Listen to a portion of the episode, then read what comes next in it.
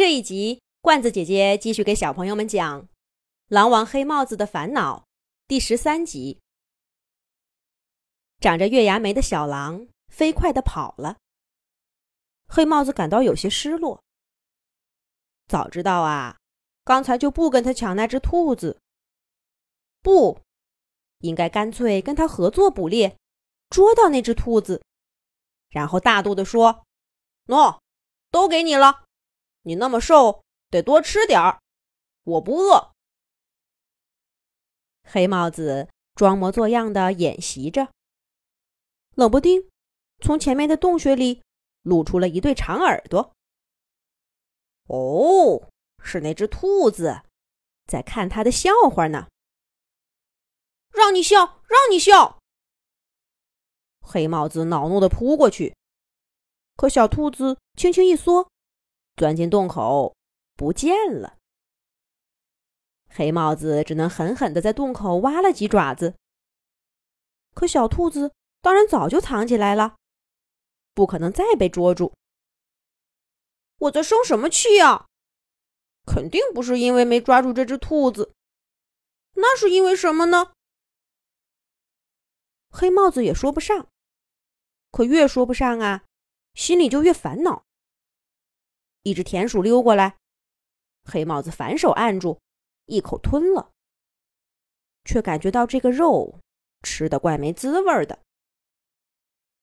不过黑帽子人小心大，没过上几天就把这事儿给忘了。一个人生活，难免为吃的犯愁。太小的猎物不够塞牙缝，太大了又捉不到。就连抓只兔子，也常常因为没人配合给跟丢了。乌鸦黑剑那家伙，说是生病了，有日子没出现了。每次问起，他的伙伴儿都说他还得再养几天。这样一来，那些其他动物吃剩下的猎物，就变得格外诱人。毕竟这些猎物不会逃跑。更不会反抗。这一天，黑帽子早早的就盯上了一具山羊骨架，说是骨架，上面挂着的肉还真不算少呢。尤其难得的是，那肉质十分新鲜，远远的就能闻到香味儿。那是一个狼群昨天打的猎物。这个狼群运气很好。本来他们已经捕到了一头鹿，饱餐了一顿。偏偏这时候，这头山羊撞到他们的领地中心，送上门的猎物干嘛不要呢？已经休息的狼群一拥而上，合力制服了山羊。可谁都没什么肚子吃，咬了几口就丢在原地。留作储备，但不吃归不吃，他们倒把这东西看得挺紧，专门派了只狼守着。那只狼黑帽子认识，叫约翰，很不好对付。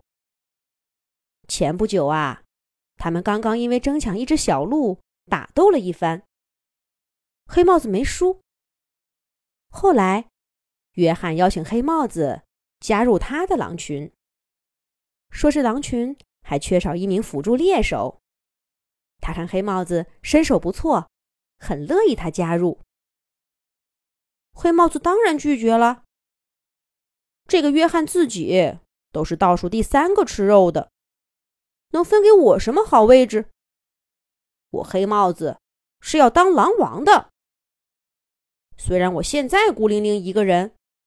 但早晚有一天，我会拥有属于自己的狼群，比这个狼群，比我爸爸的狼群都要大。这番话，黑帽子虽然没说出来，但那只叫约翰的狼都明白。